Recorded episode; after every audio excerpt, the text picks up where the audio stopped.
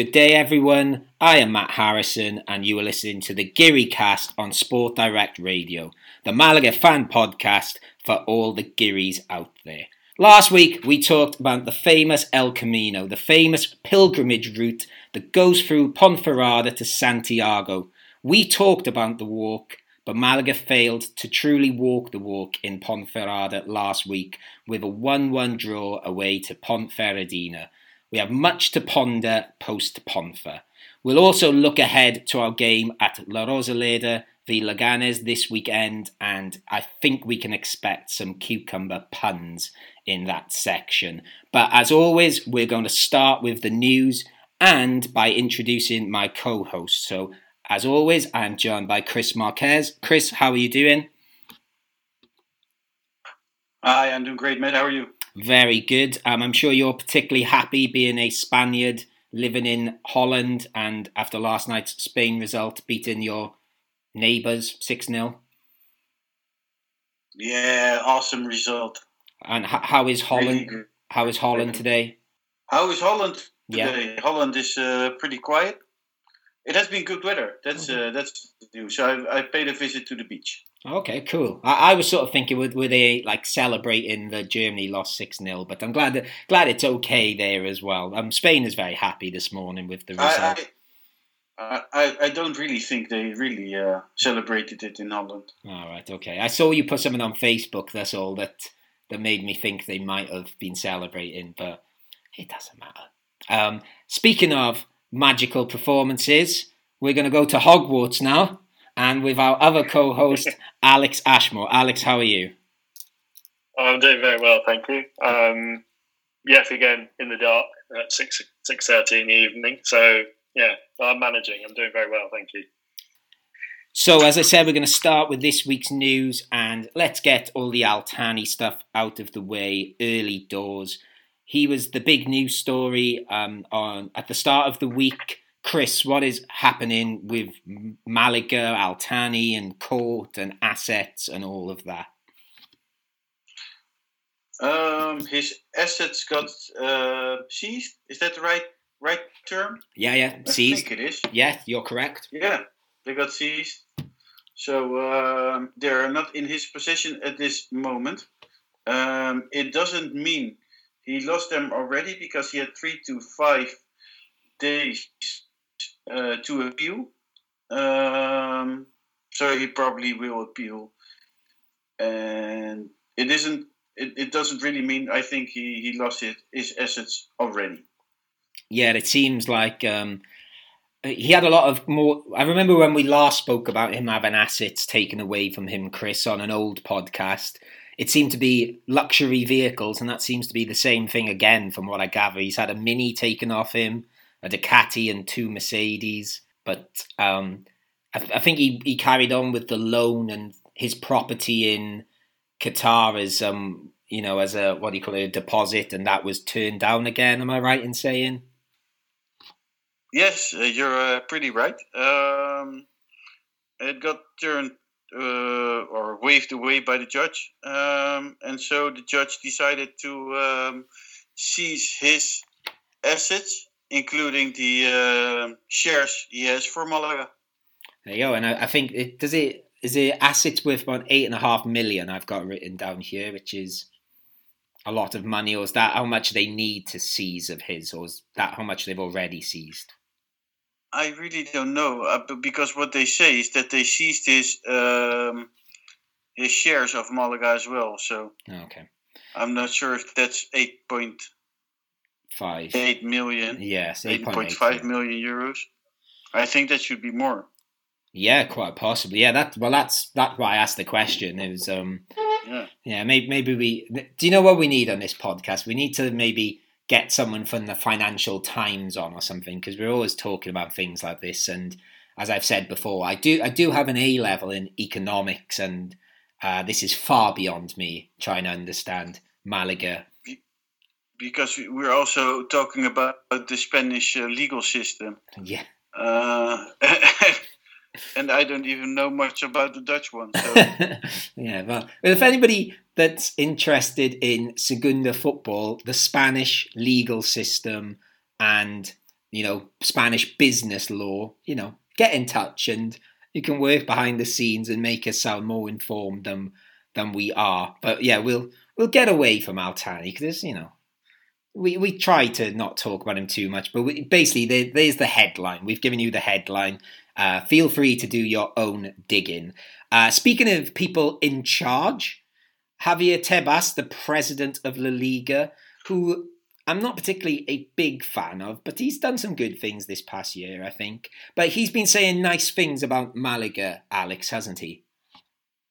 Yeah, so he obviously at the beginning of the season, we all know there was a difficulty with Malaga's salary limit and whether we would be able to fit all of the players into the squad with the amount of money they were earning. And according, well, to to align with the rules, we've had to drop our salaries by quite a lot. And I believe out of the top two divisions, we are the lowest in terms of salary cap. So he congratulated on our, on doing our job without complaining. Yeah, that that's the bit I thought was quite nice of him, where he said that um, Malaga they've not made any excuses; they've just sort of got on with it. Um, he said we had a double problem because obviously we don't have income coming in, and we've had to deal with COVID. And actually, when he said about the lack of excuses part, I, it, that's the first time I'd really thought about it. That um, the administrator and Gaspar, they've both sort of said, "Oh, look, obviously we have a problem at Malaga, but they've sort of left it at that, haven't they? They've never gone on and sort of gone, it's a stupid problem. I can't believe this has happened. They've been, you know, really humble about it all. And I think it was nice for that to be recognised. Uh, Chris, did, did you see what the highest salary in the league was? Um, I thought it was Espanyol, right? Yes, you are correct. Do you, do you want to know the difference between ours and Espanyol? Was it 41? You're close. Espanyol is 45.3 million, and as Alex said, Malaga is 3.6, which is the lowest. Uh, I wrote this one down, Chris, because I know you always say Alcorcon uh, a team that, you know, a nothing team, they're not big. Theirs is 5.2 at the moment, so we're we're less than Alcorcon. We're, we're, we're a smaller. no, I'm going to leave that. Actually, I'm not going to go into Alcorcon chat um, before Chris criticizes them again. Um, the academy's being built, though, Chris. That's good news, isn't it? It's great news. Um, can you say the name again? I know it, but I wanted you uh, to ah, say it. Arraijanal. Yeah. Ar, ar, uh, no, it'd be Ararai Hanal, yeah? Yeah, I, I only understand the four last letters. Okay. To be honest. Ah, right. Okay. Very, very uh, nice childish humour there. Yeah. no. uh, Canal. That's the name. Yes. Okay.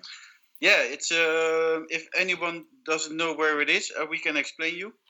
It's uh, next to Plaza Mayor and uh, next to um, the airport of Malaga. Of Malaga and it's uh, next to the beach. Hmm. So you have this whole green green thing when you drive, uh, let's say from Benalmádena to Torremolinos, from Torremolinos to Malaga. You drive, um, you come on your right hand, you have the sea and a big, yeah. It's just it's an like open area, big, isn't it? It's an open yeah, area green, with green, a rusting, thing. with like a rusting just, stand and stuff. Yeah, and then and there it is, and uh, yeah, go out and check it out. And uh, if you're handy, then uh, maybe you can help building it. Um, a question I was had about this is, um, do we know where the money's coming from? Has this all money been put aside beforehand, or is this part of that?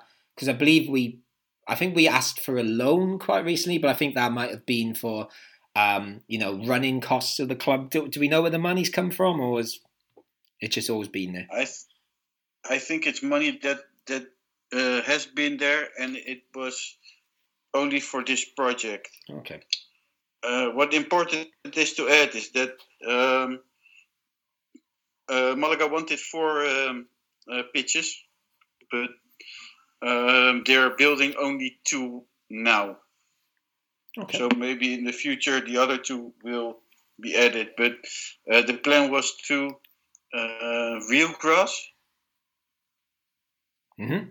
pitches and two fake ones, and they're only building now two fake ones.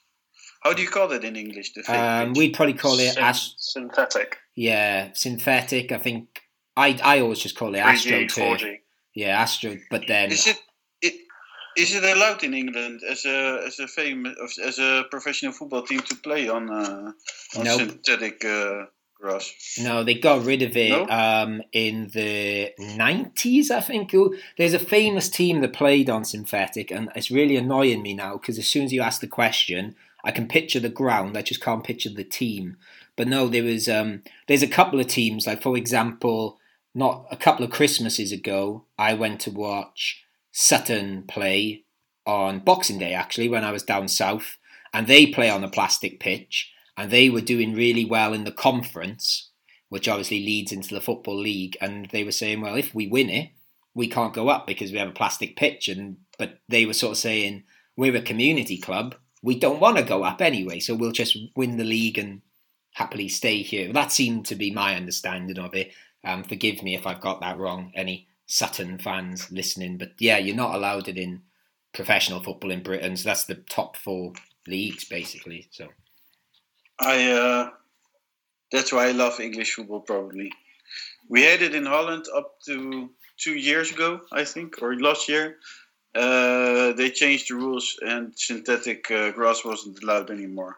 And I think it's great because uh, the synthetic grass is awful, and um, I think almost ninety percent of the Dutch football teams were playing with it, and it's just awful.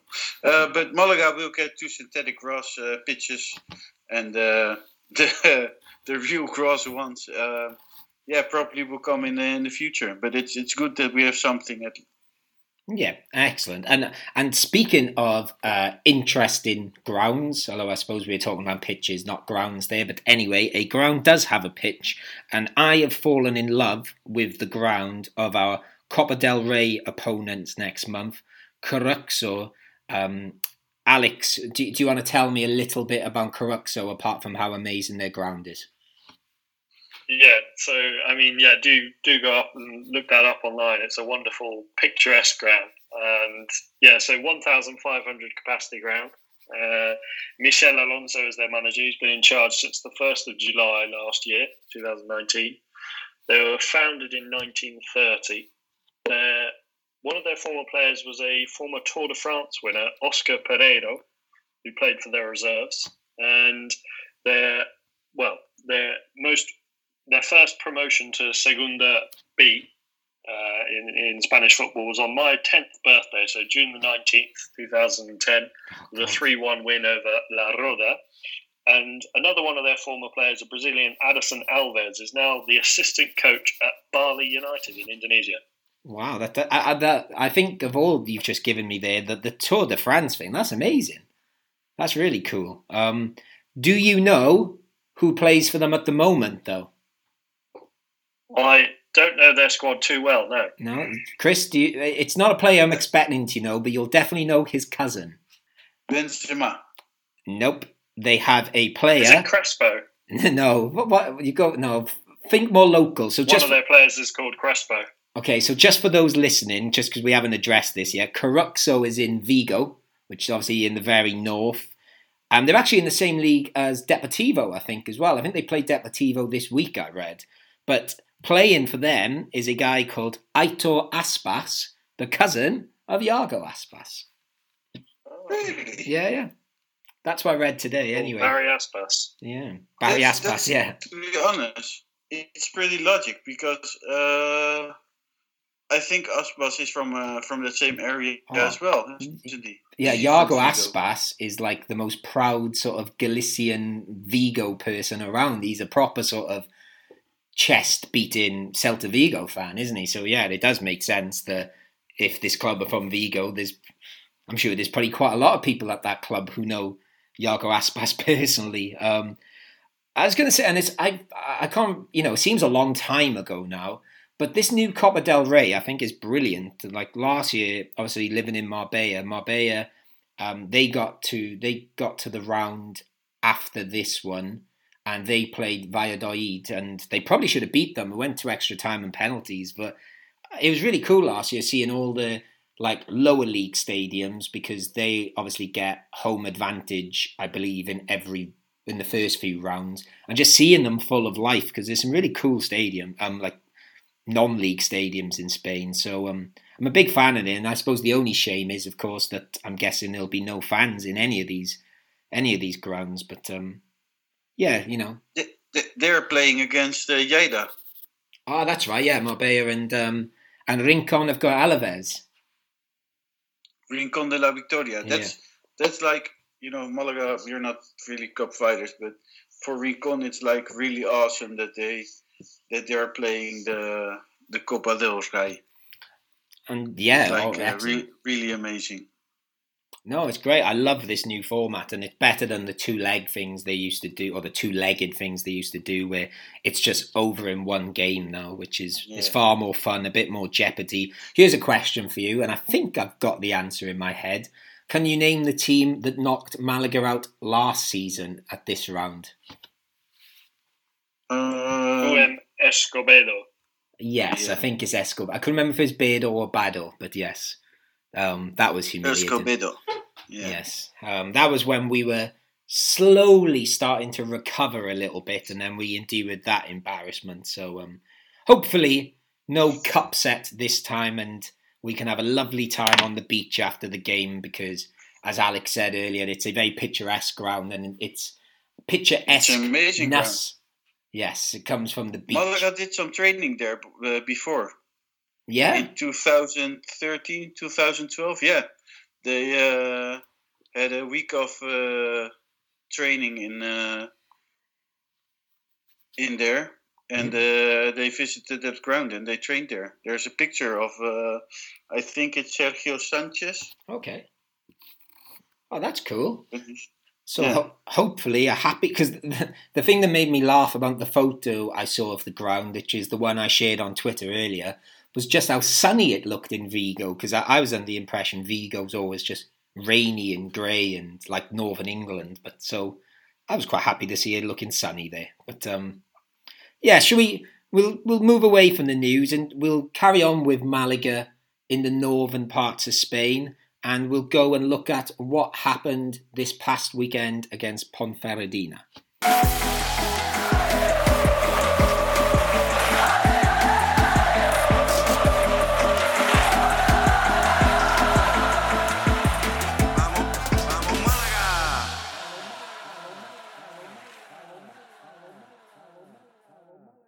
Okay, so last Sunday we drew 1 1 against Ponferradina Chris, you must be happy with Ponferradina being your second team, or that's what you declared them on last time's podcast. Um, so are you happy with a draw? They're my second team, but not my first team. So no, I'm not happy. No. There's like um, I'm for 99% uh, Malaguista. Um, for mm, open 0.8 uh, Feyenoord fan, and uh, 0.2 I am uh, a Ponferradina fan. Okay, that, that, so, that, no. that, that's more than I expected from you. So um, I will say to really? our friend, yeah, yeah, that, I'll say to our friend Chris Pigeon that I think he's done very well to get 0.2% out of you. So yeah, yeah. So 0.2% of me is very happy. Yeah, and uh, yeah, Definitely. Um, what I was very happy about before we go a little bit more pessimistic, I imagine, is we were back in the yellow shirts again. Um, uh, are we preferring the yellow shirt to the purple and green one yet, or is that just me? I know Alex, you're on a fan, are you? Mm, not really, no. no. It's it's it's the collar that's still doing it for me. Um, and I, I'm gonna I'm gonna bring the collar up later because I did I did make a note. I seem to remember making a note of this when I was watching the game, but I'll come to my talk about the collar later. Let, us get to the the team news first. So I, I, don't think there was too many surprises to start with. Uh, Lomban was back in defence. Matos was back um, as the sort of left wing back because uh, Ishmael was injured, and we were back to the, the goalkeeper rotation system. Chris, are you happy to have the goalkeeper rotation system back? No, it's horrible. Although he did, he did a great job. He didn't, he didn't make any mistakes. But no. Yeah, actually, I, uh, I, I didn't think he did much wrong at all. Actually, I didn't. He didn't jump out at me, but he certainly didn't let me down. Oh, you know, I didn't feel he let us down. Sorry, not not just me. Um, was there anything else in that starting eleven that surprised you? I, I thought it was quite what you know what to be expected at the moment. It looked okay. I thought it was fairly fairly normal. I think some of the changes, you know, obviously going into these games can't have the same eleven, but I think keeping a fairly similar eleven with formation, the same formation. In this case, it was obviously didn't work, but we're trying to get that rhythm going. Hopefully, yeah. The the one that not so much on the team sheet that surprised me, but and I, uh, forgive me, I can't. I don't know if this changed in the game. I can't say I followed this throughout the whole game, but I noticed Scassi seemed to be playing in the sort of like left of the back three system, which I thought was quite strange because Escassi is usually the one that plays in the middle and takes us up the pitch, and Juande's usually out on the left. But I noticed it a few times, and I, I, I can't remember if it was like a permanent thing, but I thought that was quite odd. But anyway, um, what, what about this three at the back system still? Because I thought when we played Sabadell the week before, and I don't know, I seem to be in the minority of the three of us. I thought we played really well with two at the back in the second half, but we went back to a back three here. We are we happy sticking with that back three, or has, has anyone got any preferences for three or two at the back? I would prefer two at the back. Yeah. Any reason? Um, Yes, because I think we can could use another player on the midfield or up front.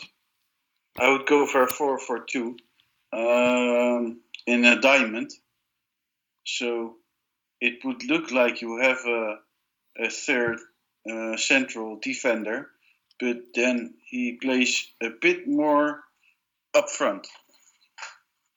Okay. Yeah, yes. yeah, I get you. I get you. Um, what about you, Alex? Are you in the are you team three at the back or team two at the back?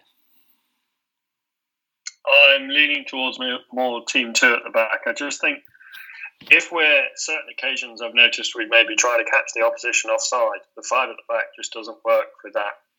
Especially with our wing backs. They're just not switched on enough. And even not even our wing backs not just the wing backs, like the wingers as well. I was noticing some of the attacking players. There were certain occasions I'll have a go at him later. But um, yes, I just think with the trying to with the type of defending we want to want to play and the the tactics we want to use, I think it would be better if we used four at the back. And clearly, five at the back hasn't worked too well because we haven't we haven't got a win uh, mm-hmm. against Ponferradina. So I think yeah, time for a change. I have a great explanation, Alex, uh, Alex, and uh, especially Matt. Matt, listen up if you have like uh, 11 kilos and you have um, uh, a ball, a mm. ball, and then uh, wood, wood on the ball, and then you have to um, get the how do you call the point? The um, balance. The balance point. There you go. Um, and what will happen if you put uh, six, six of six kilos of six of ten kilos? You put on the right side of the uh, of the wooden bar. What will happen? It would go down. It would lean to the right side. Yes. Well, I I have the feeling that that's a bit what's happening every time you play like so defensive that most players are uh, at one side of the pitch, so you don't divide them right. So the balance is a bit gone. Yeah, I totally agree with you. I'm I'm very much an advocate for the, as Alex said, the four at the back with the two centre backs. I I'd still have uh, Lomban and Juande because it's clearly not working if we've gone from having the best defence in the league, which admittedly for half of last season was with three at the back.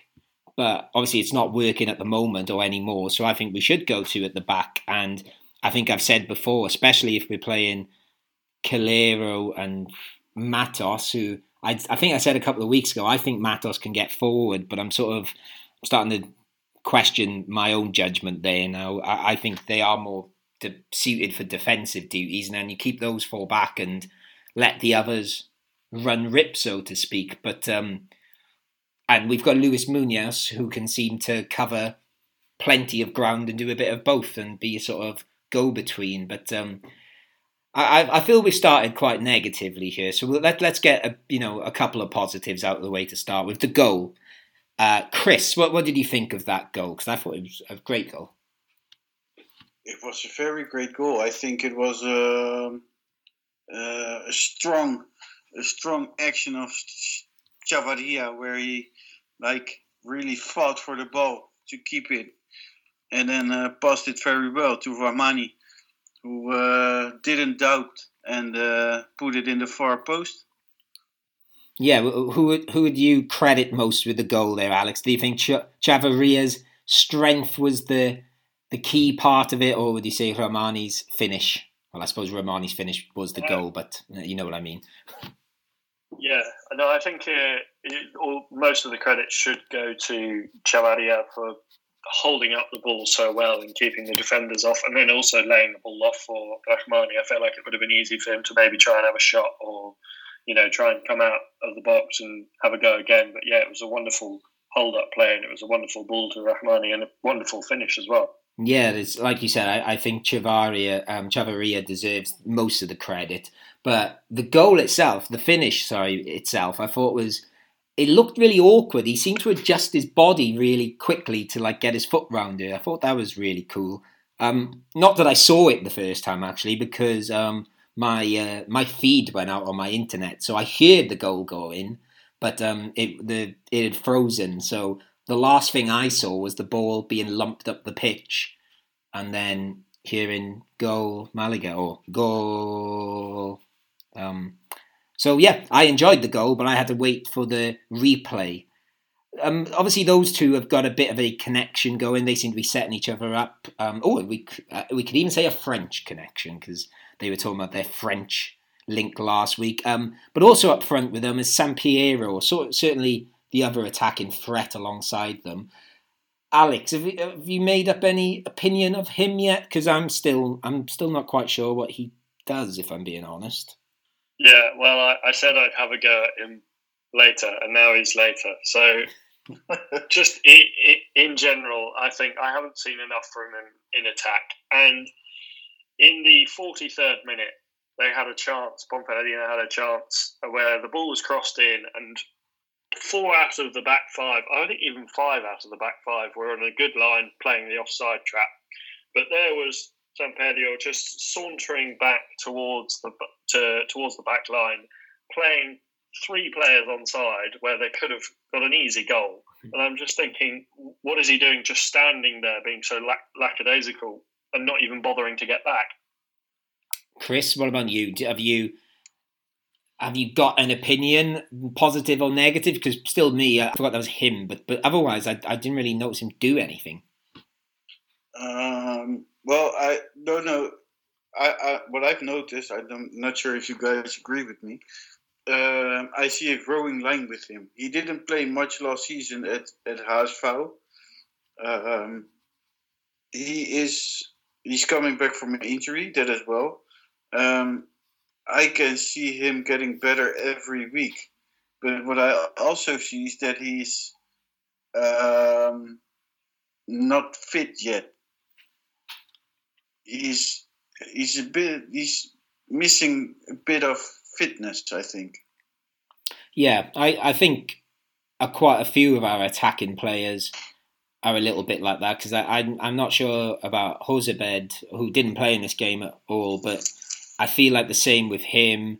I think the only one of those sort of wingers we've signed really has been Rahmani, who's shown he can do something. Um, but we'll come to our best player of the half, the woodwork. Um, they hit the woodwork three times. One of them for the one of them that chance you just talked about, I think, Alex. But they hit a sort of I don't know. It was like a really good volley, actually, wasn't it? That hit the underside of the bar. Then there was that chance from close range, which sort of bobble to the far post, and then they hit it with a a sort of 25 yard free kick. Um, were we lucky to go in 1 0 at half time? And were Malaga actually any good in that first half, Alex?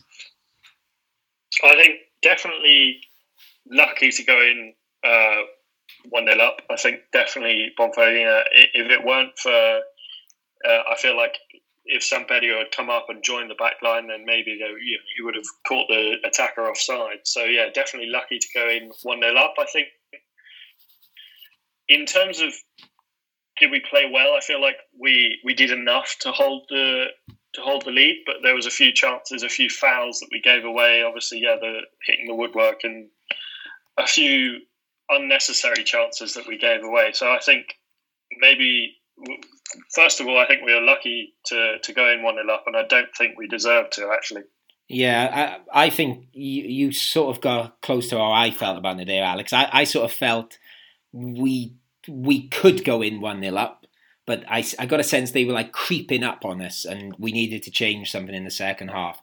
Uh, what about you, Chris? That first half performance was it one to get you excited, or was it a worrying one? I felt it was very. It was okay. Mm-hmm. Uh, and it might sound crazy what I'm going to say, but they hit the post three times, but I really didn't have the feeling that, that the 1 1 is coming. I was more thinking uh, that the 2 0 was coming more than the 1 1.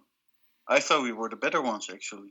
Yeah, yeah, I'd agree. I, I thought we were the better team too, but there was a. Uh I don't know, there was just a sense that something wasn't quite right for me. And I agree with you because I even think the ones which hit the woodwork, especially the free kick, like sorry, Soriano just sort of watched it. He didn't. He, it did hit the top of the bar. He didn't look too worried about it still, but um, yeah, there were just little hints. I thought, and then going into the second half, I thought it was quite a slow start from both teams. And again, I thought they were creeping up on us a little bit. But then um, substitutions. Chris, you've probably been the more the most vocal Pellicer critic on here. What did you think about his sub- substitutions? I'll just read them out really quickly. Uh, we had Christian come on for Rahmani, I think, and then we had Benkhemassa come on for Ramon. That was the 65th minute. What, what do we think about that change? Did any one of you saw um, uh, what's the name of the series? Shit, the best series ever. Uh, Game of Thrones. Of course. Yes. Yes. You know that point where uh, I forgot her name has to walk uh, through the city center with. Uh, ah, yeah, Shane. Uh, yeah, Shane. Shane. I, I think that's what Pellicer has to do this this whole week, every day, from nine till five. Okay, do you want to do you want to elaborate on why you think Pellicer should walk naked through the streets of Malaga, having someone ring a bell behind him shouting shame? Sure, you you take off the best player of the pitch and then replace him for Benkhemassa. Uh, I think that's that's very sad and stupid. Um, and then you take the second best player of the match, and you take him off as well uh, then you change him for Christian, who isn't in great form. Okay, um, Alex, do you have anything to disagree with there? Because I, I, I totally agree with Chris there. I thought uh, the substitutions were, whereas maybe in the 80th minute I might have thought, well, those players are a bit more tired. I thought 65th minute. I agree with you. Yes. Yeah. If it was the 80th minute, it would be a different thing. Yeah. What about you then, Alex? How did you feel Pellicer's subs paid off or didn't pay off? Which obviously they didn't. Yeah, I think didn't is probably the, the right yeah. way to go. I don't know why I, I even suggested they paid off. uh, I think diabolical decision making is a, a, sentence that I would use to, to describe his his efforts with the substitutions. Ramon, especially, I mean, we'll come on to this later, but I think, yeah, as Chris said, one of the, the best players on the pitch at the time. And bringing on, bringing on Benkhemassa, who I haven't been, I've been far from impressed from by so so far this season. And yeah, obviously we want to see Christian get more game time because you know he's shown signs of being a good player. But I think why change it if it's working? And obviously, yeah, him his decision to change the lineup in terms of the back four, which positions, like you said, Escassi on the left hand side and Juande moving about. I feel like that was a good decision, but in terms of the substitutions, I think it was just you know shocking. Okay, and then while we carry on the theme of shocking, although actually I suppose it's not the theme of shocking because I actually thought Ponferradina's goal was quite good from you know if you're a Ponferradina fan like our friend Chris Pigeon. Um, I thought it was a nice ball into the box and a beautiful finish where you know Soriano was you know there could have been three of him. I don't think he would have saved that. It just sort of flew in the one side of the net, didn't it? Um, but it was a great goal. So you know we've given them a bit of love, but what can we say from a Malaga perspective? Because again, for me, it's another cross they've scored from another team scoring from a cross. Set pieces we don't seem to be very good at defending, or certainly compared to last year. I, I don't really know what's gone wrong because someone like Lomban was winning everything in that sort of area last year, and there've been games this year where he has, but I, I just can't quite put my finger on what's going wrong. I don't know if either of you can. No, I, I, I would say the changes because up to the changes, nothing was going wrong. Ponferradina didn't create big chances, and then Benkhemassa comes on the pitch, especially Benkhemassa, and everything goes wrong. In, in within three or four minutes, they score a goal. Yeah. What, what about you, Alex? Do you have any any explanation for this sort of how the defense is sort of falls apart more than they used to? I think. I mean, I've got a few ideas on what's going on. I think generally the defense is capable of playing well, and I think they're capable of keeping clean sheets. I think the movement of the, the back three, it worked, I think, yeah, time to move to a back two. I think also something that's not helping is the midfield. They're not tracking back. If you look at the goal, I think Benkhemassa is at fault for the first goal. If he tracked back rather than sauntering back, I think he could have got in and stopped the goal. But he's there just wandering back in the midfield, having a having a, a lovely time, just sauntering about maybe Munoz as well, a bit further forward. So I think you can't blame him, him as much. But yeah, I'd, if I was to blame one player, I think Ben Benkhemassa could have stopped the goal quite quite well, and I think he just didn't. And I think he was very lazy in his efforts to get back. And also, yeah, just generally, I think I think the wing backs with Matos and Calero, I haven't been impressed with them generally over the season, and it it's been a case of laziness and lacking, like the marking's been very poor as well. And I think also the midfield can help out in defence, and they just haven't.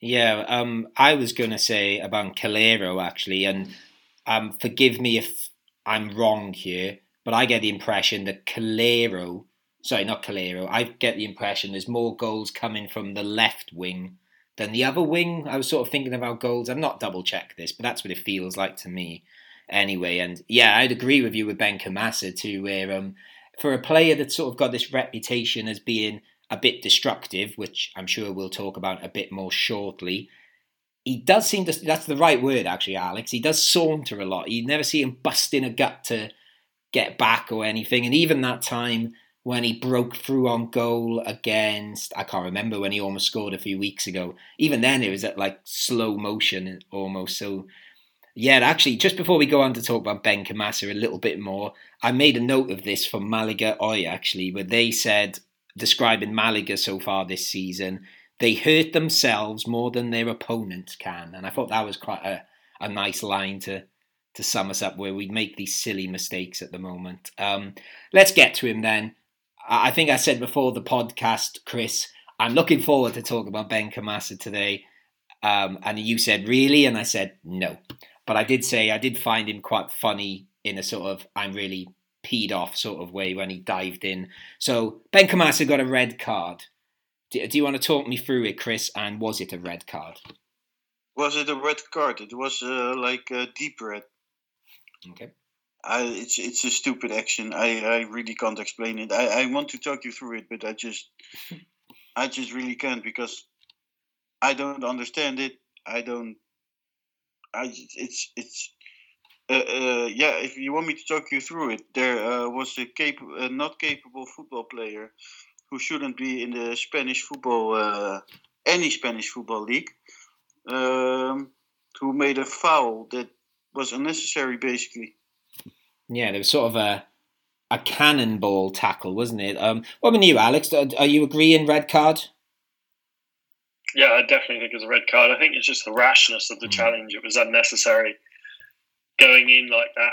When you're when you're going for a tackle and you're on the floor before the tackle's been made, you know it's going to be a, a red card or even like you know a very high chance that you're going to get sent off. And it's just, especially at the time of the game, it was it's just unnecessary because arguably we could have been hold, holding out for a point and just you know seeing the game off or maybe even getting that second goal. But yeah, just all round rashness, I think, from Ben yeah, you, have, you have those those red cards, those fouls, of which you directly know it's a red card. You have the most of them you can doubt. Well, was it really a red card? Uh, but this really was a red card. Yeah, because um, he was. You could see the way he was running, and actually, I was quite relieved in the end because, in a way, he was lucky he didn't catch the player that much because he sort of only he, he, pretty much missed the player actually, didn't he? Not you know, or the player got out the way. But the more he was running at him, the more I was like, oh, he's going to kill him if he hits him here. And then, luckily, he didn't catch him. But yeah, I'd agree. Just for the rashness of it alone, it was a a red card. Um, and then we got another red card. Uh, Chris, we'll you know we'll go to you again since you've already said Pellicer should be naked through the streets of Malaga. What, what did you make of his red card? Yeah, stupid. He was in the. You have that box, right? They they mark that hmm. that spot where the coach has to be. Yeah, um, the fourth official box he went in, didn't he? Yeah. What was he doing there? I don't know. It's unlike him uh, as well. Neither, because there, there, there, there wasn't really anything going on. A big, a big decision being made to to uh, to complain about. So I don't really understand what he was doing there. Um, but worse, then he gets sent off by the uh, by the ref, uh, who is in his right basically because um, he shouldn't be in the in in the fourth officials box. And then after the match, well, we'll talk about that later. Go to Alex.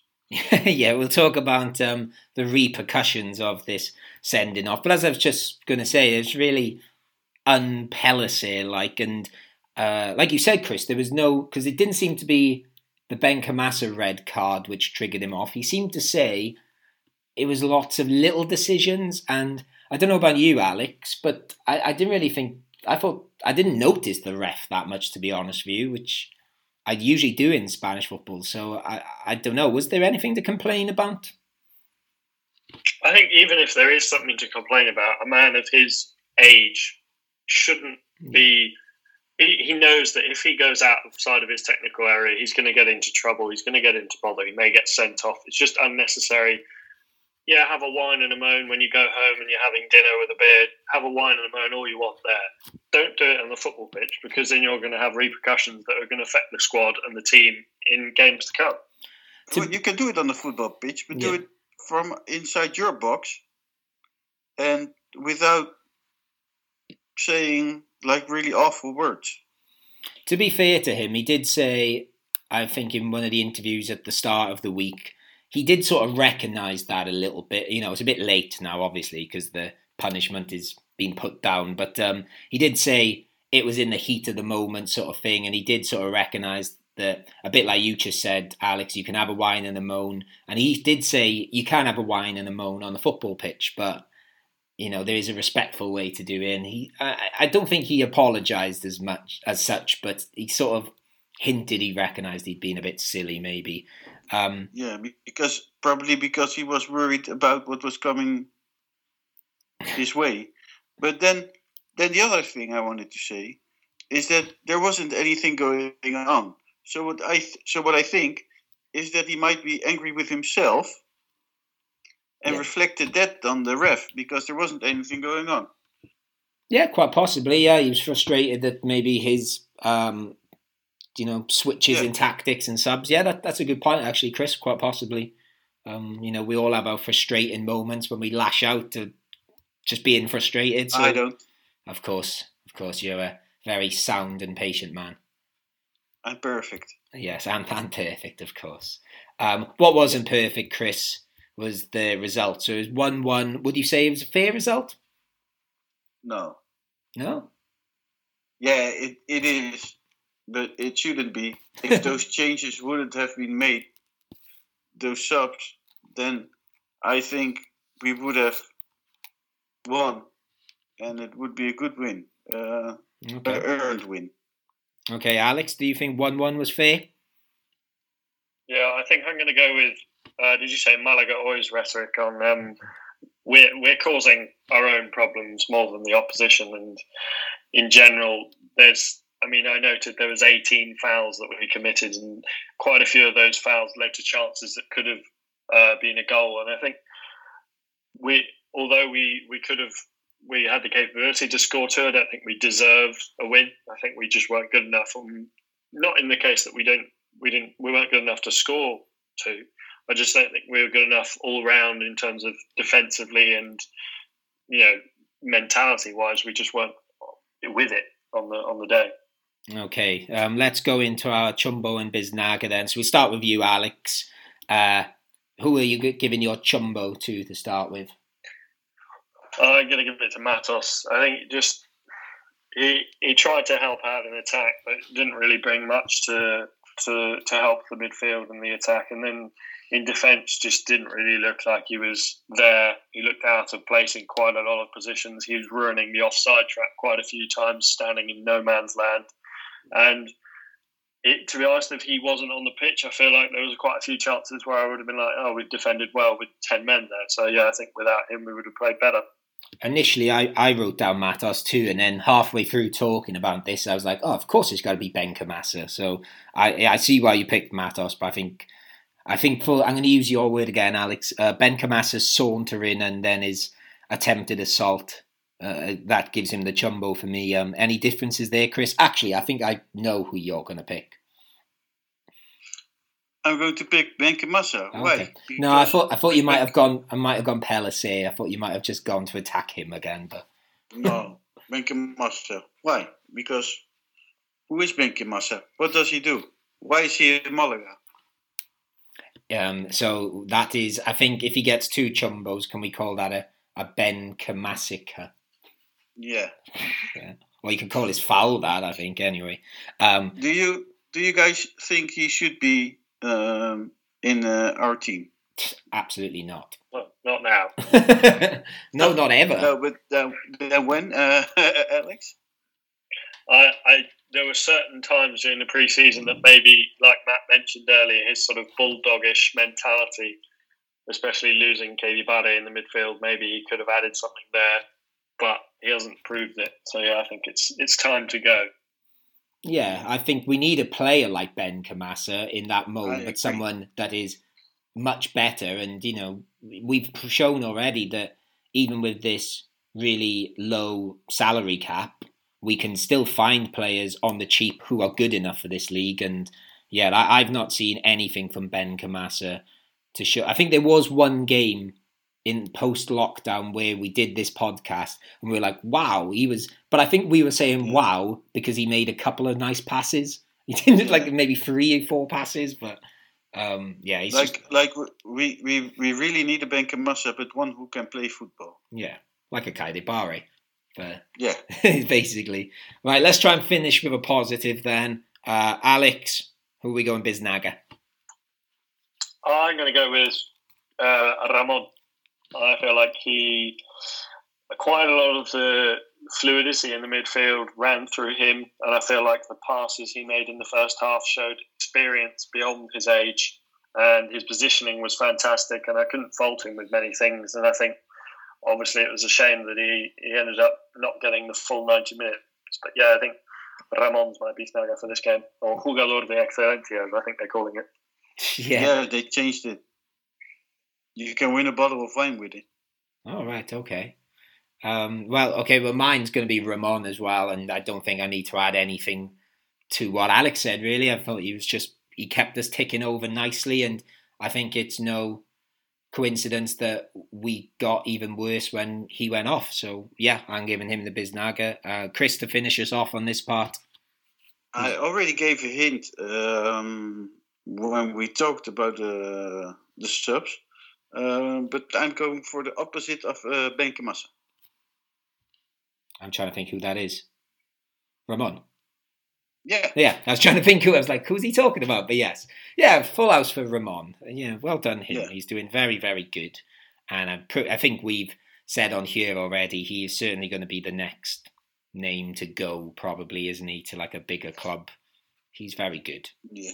Um, okay, so that is the Ponferradina section done, and we shall try and look forward now to what comes up next, and it comes in the form of Leganes.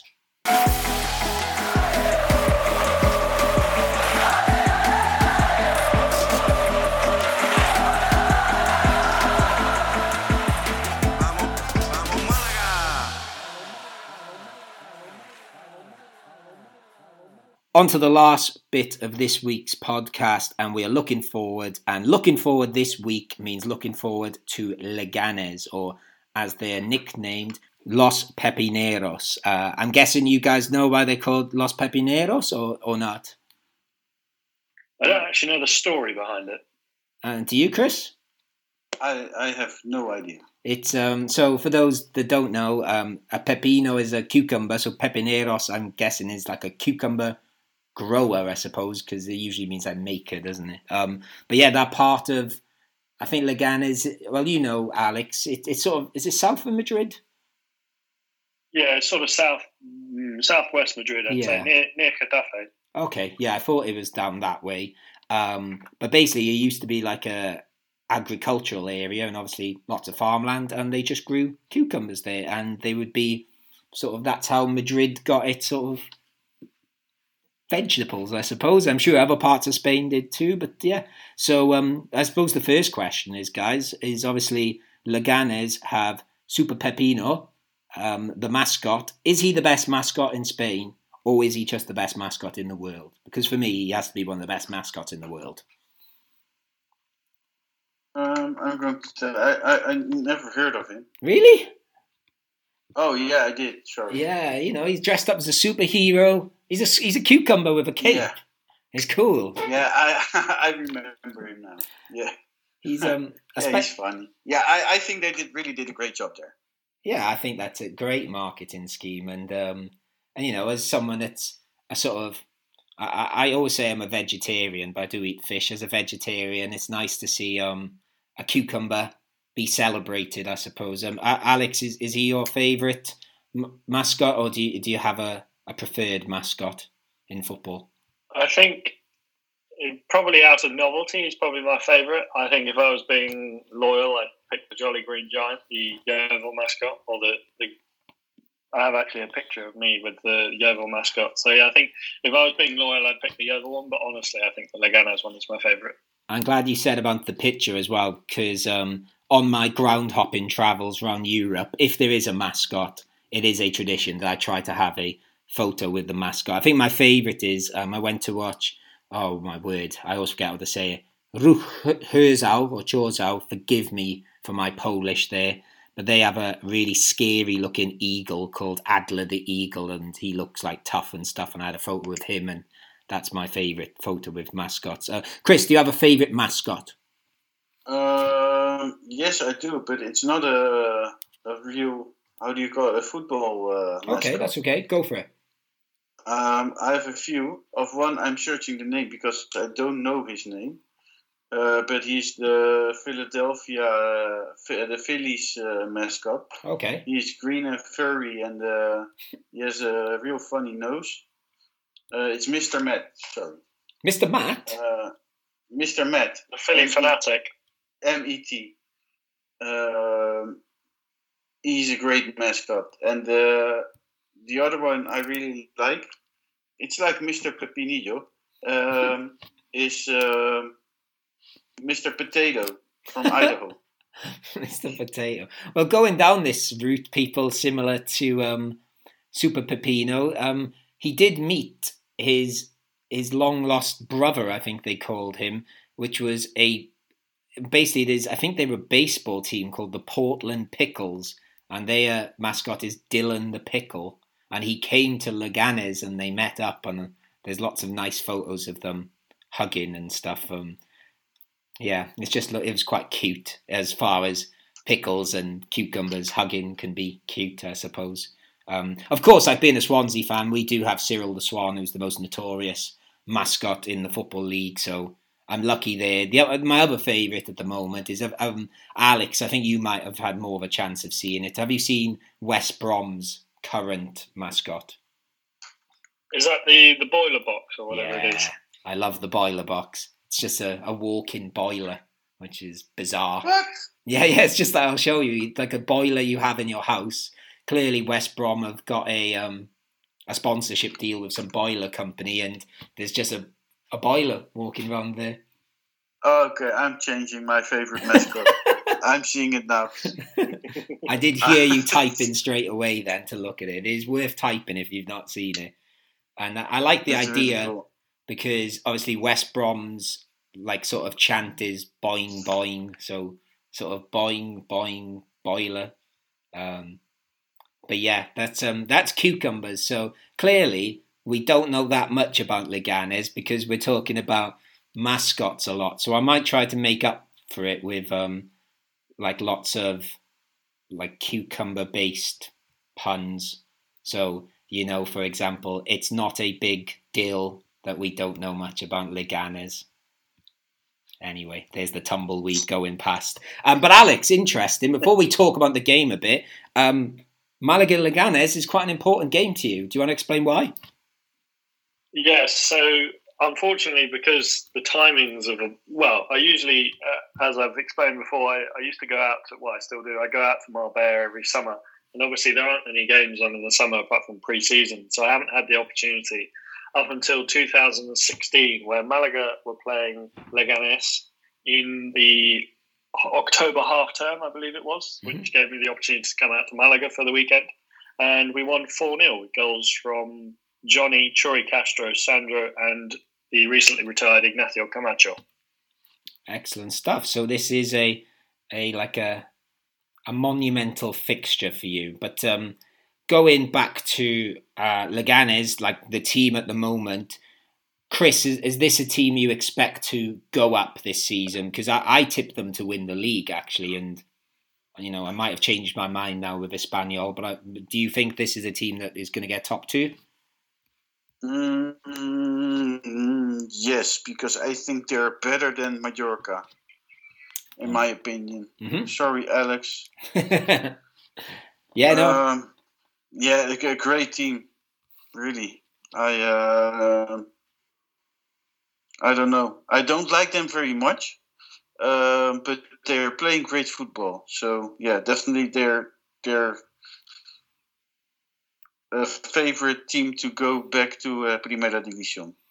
Yeah, they were quite unlucky to go out of it actually, because actually one of the best games I watched um, during you know that time after lockdown was the Real Madrid v Leganes game, which I don't know if either of you remember, where Leganes had to beat Real Madrid to stay in the league, which was crazy because they were dead and buried weeks before, and they were drawing two all with Real Madrid and took it right to the wire and almost scored and if they had, they would have stayed up and they would have, well, you know, there'd be no fans in the stadium, but I can imagine they would have been bedlam. And yeah, they're sort of, they're a team that's got a lot of money too, because obviously they've got, they sold former Malaga striker En-Nesyri to Sevilla for 20 million euros. And then they sold Martin Braithwaite to um, Barcelona for 18 million euros, both against their will, actually. They sort of had to sell them.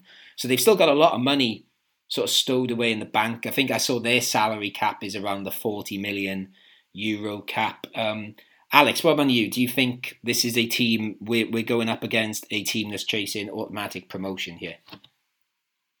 Yes, definitely. I think out of, I mean, obviously recent form could be a good way to tell. I think they're unbeaten in three, two wins and a draw, three wins out of their last five. And yeah, obviously having that money in the bank, if they do need it come January, they can sign players. And obviously the the team that they've they've had from from last year. So I think they're definitely a promotion chasing. I'm, I'm not 100 percent sure on top two, but I definitely would will see them in the playoffs at least.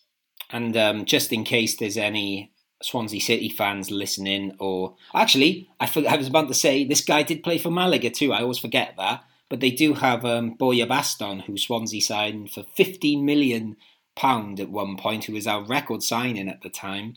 Um, so they do have Borja Baston, who was not great at Swansea. He did have a little bit of a comeback in the championship and had two great months before we got rid of him. But he did play at Malaga. I don't know if either of you remember him at Malaga because I looked and he didn't really do much there. Um, do you remember him, Chris? I remember him. He was awful at Malaga. How was he at Swansea? Well, we signed him. He'd been at Eibar on loan from Atletico Madrid, and he'd scored quite a lot of goals for Eibar. And obviously, Eibar are quite a tough, dogged team, and he was the one getting the goals for them. So we thought he'd fit in at Swansea, but um, I, I do sympathise with him a little bit because he came in when he came in injured, and then by the time he got fit again, Bob Bradley was our manager, and you know that was not a happy time at Swansea. So um, yeah, he yeah, I felt a bit sorry for him, and then it was quite cool. He came back for a couple of months at the start of the championship season when we got relegated, and he did win Player of the Month actually in, in the league, which was weird, and then sort of faded away again. But yeah, he sort of looked a bit cumbersome, and um, or should I say, as a Leganes striker, cucumbersome. um, and um, yeah, he never really fitted in. So I don't know how he's done at Leganes, but I just thought it's always nice to have a, a name to look out for. Um, just going what you said about recent form there, Alex. What I noted was quite interesting about Leganes is obviously they are up there in fourth, but they have lost the same amount of games as Malaga. So they've lost four games, including losing to Sabadell, who you know are not the greatest team in this league. But they've only scored 11 goals as well, which obviously is only one more goal than we've scored, but they make up for the other way with they've only conceded eight goals with I think we've conceded double that. So um, you know, there's they're not a free scoring team, so there's a chance if we get a goal, we could possibly get a result. But you know, let's get a goal first. Um, hopefully, Ch- Chavarria and Rahmani can link up again. Um, going to Malaga then is Pellicer going to be in the dugout for us, Chris, or what's our update on the Pellicer situation? No, he's uh, two two uh, matches out. Okay. He has a ban for two two games. And sort of, do we know what the like? Why is he banned for two games? Is it what what was so bad about his red card? Because I I believe I heard mentioned that it could have been four games. Uh, it could be four up from four up to twelve games even. Wow, I didn't. Uh, why? Because he doubted the ref after the game. He went back to the pitch um, and then said he doubted the uh, how you call it the truth. He questioned Yeah. his yeah he questioned his honesty basically, didn't he? Yeah, he He's- questioned the honesty of the ref, and that's um, in Spain. It can get can, can give you a tw- four to twelve matches ban. Yeah, I wrote I wrote down what he said actually in his I think this is in his press conference after the game.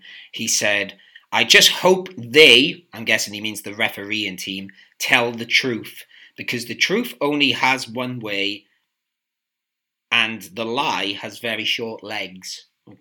I don't think I've translated that very well, but I sort of get what he means there. But yeah, he's basically questioning the ref's honesty and I think there was something to do with the match report as well that it took a little bit longer to be published or the referee's report, sorry, that it's supposed to be published in a certain amount of time and it wasn't. And I don't know if there was, I don't know, them saying that means they might have been changing something and trying to lie about something. I don't know that. I was, I just read that being mentioned. So, Me neither. um, so I don't want to say. He has to stop whining.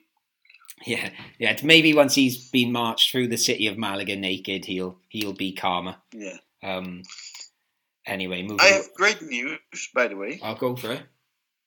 because we have a player that re- that that returned from uh, injury this week Of course, yeah. or to- today, and uh, I think it would be great to see him on the pitch. I, I don't believe we see see him because he didn't play for the last three weeks, so he need, needs to get a little bit uh, fitness.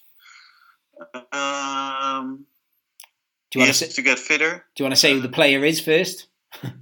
Yes, it's Matt Harrison. No, it's Kaya Quintana. that is good news.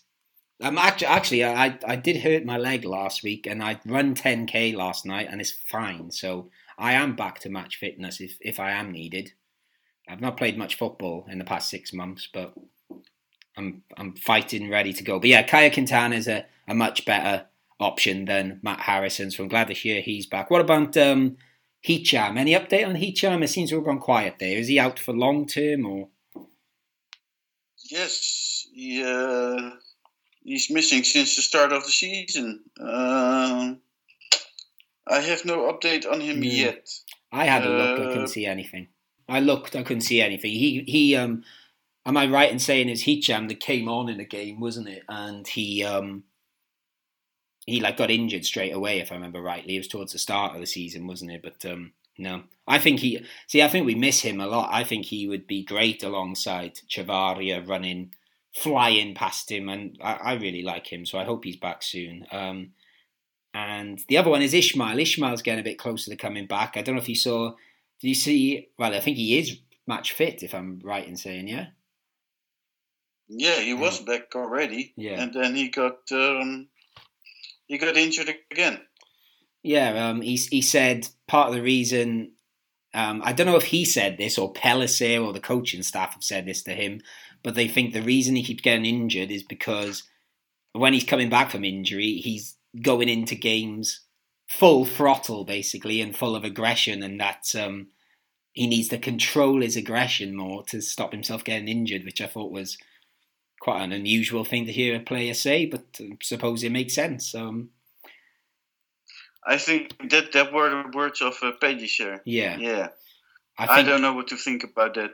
I think it was Ishmael in an interview repeating the words of Pellicer is how I understood it. But um, I can see his point though. He's a young player. He's still got a long career ahead of him. You know, if if there is a knock, well, I suppose if he does have a knock, he shouldn't play really, should he? If he can't go full throttle in a game, I guess, then he shouldn't be playing in the first place because I suppose we need all our players playing at uh, full throttle to keep using that term.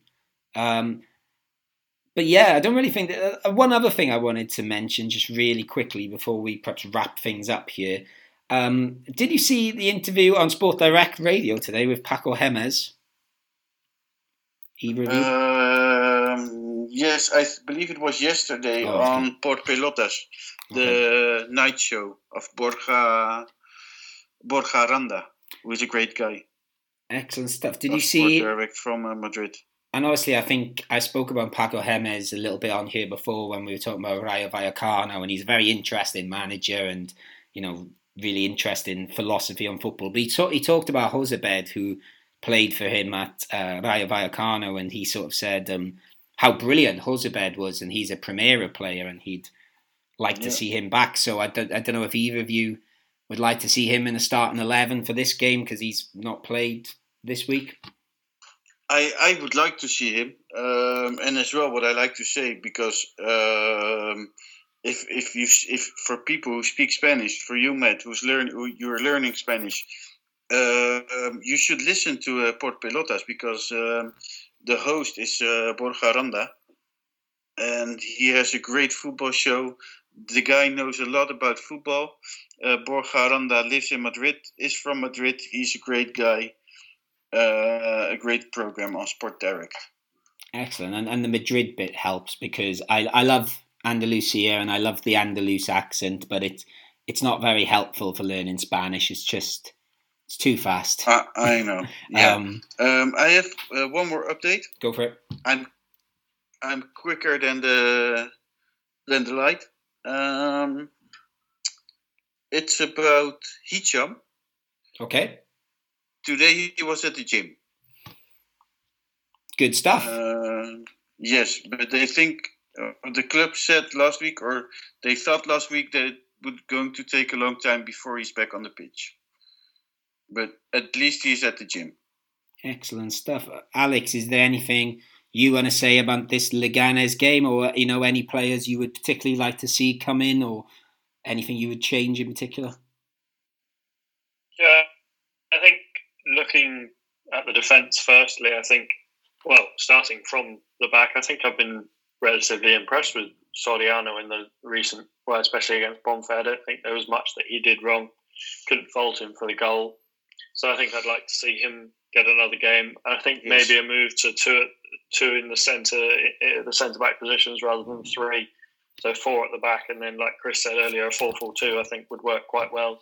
I think also something Malaga should look to is, I think what they've been lacking is maybe a little bit of width in attack. I think playing with uh, Jairo Samperio and uh, Yanis Rahmani just behind Chavarria, Chavarria in that sort of number 10 role, I think both of them being in in that sort of attacking midfielder role doesn't really work. I feel like we need to have more width and we I mean we've seen it happen in in in our defence. We're very bad at defending crosses, so it can't.